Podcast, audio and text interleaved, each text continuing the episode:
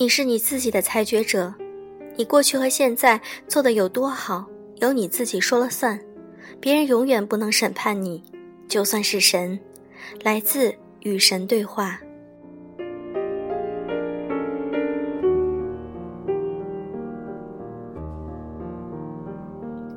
各位好，欢迎大家收听优质女子必修课，我是小飞鱼。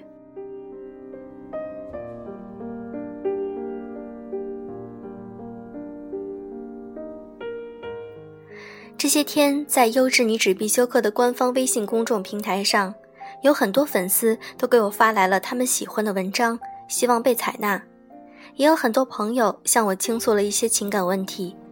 很谢谢你们的信任。我会将优秀的文章放在公众平台上与大家分享。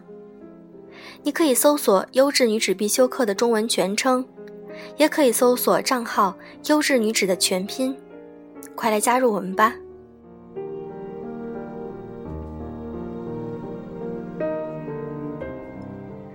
今天想和大家分享来自于陆满川的文章：没发生的爱情，最后都成了蓝颜。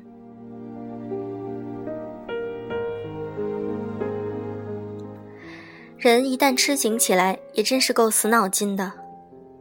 男孩早就被女孩给毙了，并彻头彻尾的步入了蓝颜的行列，可他还是痴情不改，仍心心念念惦记着她。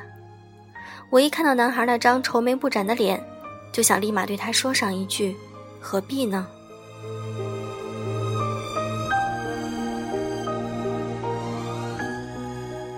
他们是在网上认识的。四个多月以来，一直聊得很投机，觉得彼此还不错，没准儿真能擦出爱的火花来，便约好见上一面。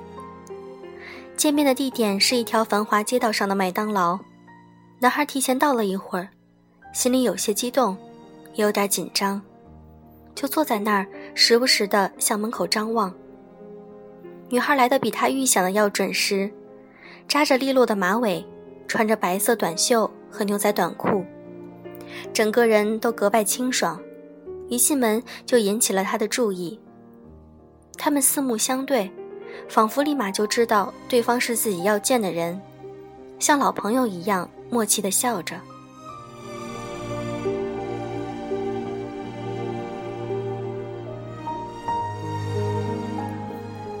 他们去逛了书店，到一家甜品店里聊了一会儿天儿。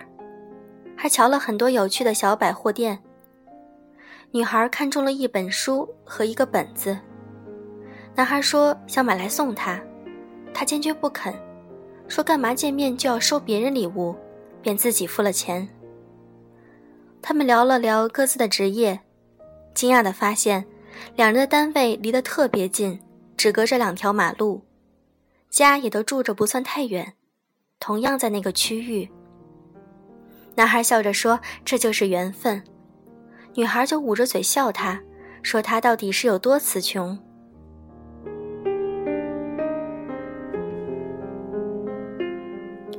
中午，根据女孩的提议，他们去吃了一家虽然店面不起眼却很有特色的拉面馆。男孩又抢着付账，女孩拗不过他，装着鬼脸说：“下次他来请。”男孩的话不多。女孩就在快要冷场的时候讲一些笑话，奇特的。虽然有的时候男孩没有理解，但是看着女孩哈哈大笑的样子，他也忍不住跟着她笑。那天分手时，男孩让她到家之后给他发一条短信。男孩收到短信后，鬼使神差的回了一句：“你跟别的女孩不一样。”收到女孩发过来的一个鬼脸表情。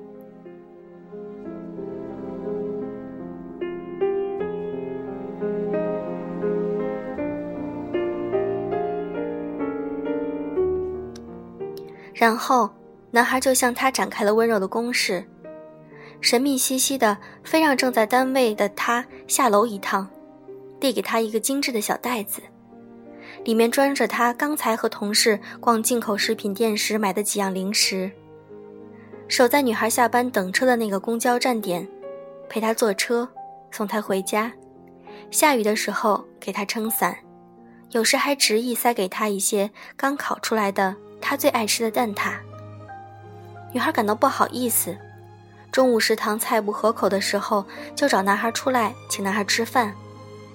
女孩发现，男孩也开始讲一些笑点很奇特的笑话，只是他用的语气有些不适合，听起来总觉得有些怪怪的，像是背出来的。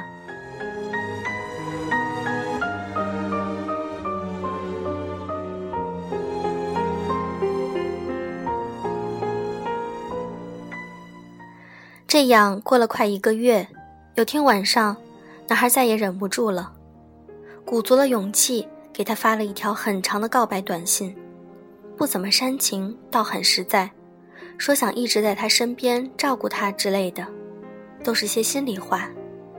过了半天没有回应，他隐约觉得大事不妙，便做好了被拒绝的心理准备。可即便做了心理准备，当真正看到对方那条措辞讲究、逻辑严谨、同样很长的拒绝短信时，男孩心里还是像被钝击了一样疼。而女孩拒绝他的理由是：经过这段时间的相处，越来越觉得你的性格跟我的前男友很相似，我实在不想重蹈覆辙。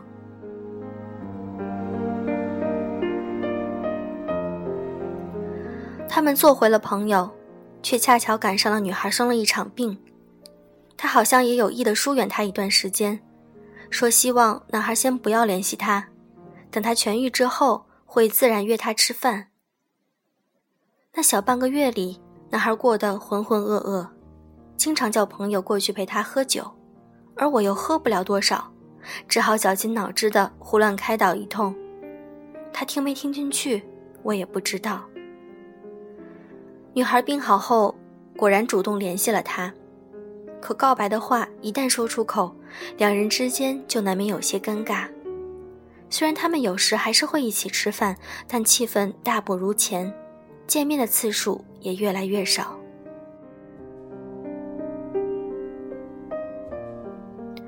除了偶尔在网上寒暄几句，他们有半年多没有再见面。后来，男孩原来租的房子到期。他便跟父母借了点钱，加上他这些年的积蓄，打算先买个差不多的二手房住着。不知是天意如此，还是心之所倾，他挑来挑去，最后选中了离女孩家很近的一套房，就在相邻的小区。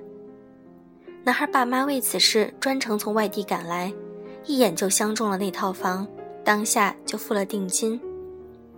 搬家前，男孩在网上。跟他搭话，假装很随意的说了句：“我要住到你家附近了。”引来了女孩一串的诧异表情。搬家那天，我们都去帮他收拾，女孩也在场，衣袖扎扎马尾，几无妆容，袖子一挽，抡起胳膊就一顿狂干，气势丝毫不输男生，果然潇洒可人。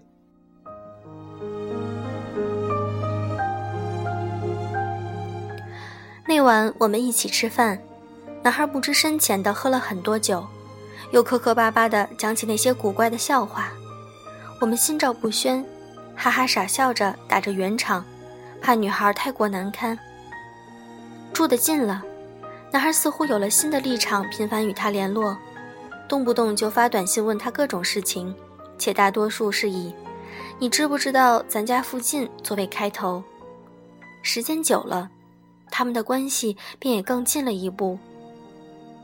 女孩经常去他家玩，俩人也开始无话不谈。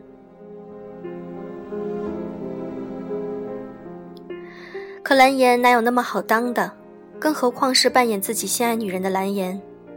第二年春天，女孩跟另外一个男人恋爱了，她立即膝盖中箭，体会了一把万箭穿心，却又不得不强装笑脸。冲他摆出一副只要你幸福就好的表情。男孩的直觉告诉他，那个男人八成不靠谱，但又觉得不该给他泼冷水，以免被他猜测到自己的小心思，便只是旁敲侧击地提醒了他几句。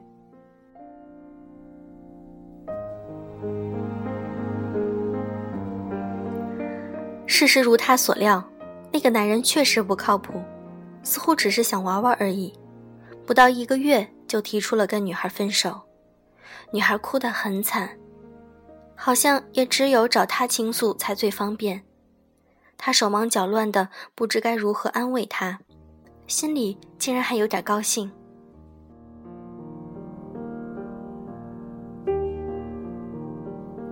男孩陪她走出了失恋的痛苦。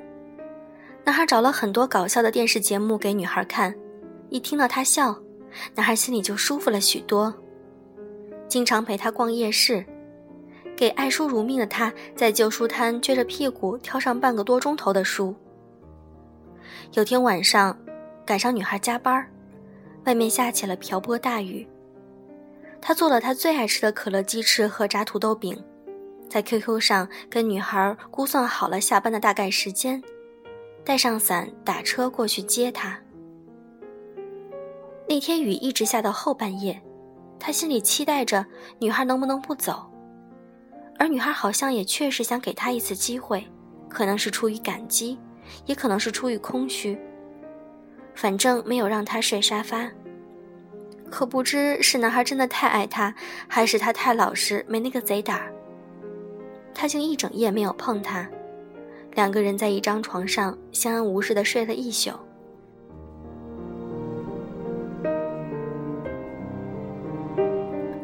有些情愫纵生不灭，多少蓝颜壮志不己。不妨看看自己身边，是否也有守着这样一个人。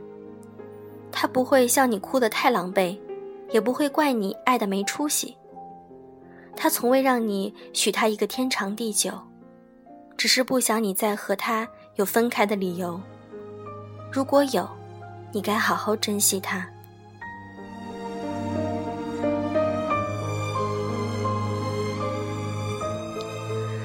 不知道亲爱的你们有没有看过《我可能不会爱你》这部剧？陈友清和李大人的爱情故事，一直是他爱着陈友清，并且李大人默默的付出。总是害怕失去而无法真正的吐露心声，不过最终还是修成了正果。那么，亲爱的你们，如果身边有这样的一个李大人，要好好的把握住哦。其实，懂得替所爱的人着想，愿意照顾这个女孩的男生，才是真正的靠谱男。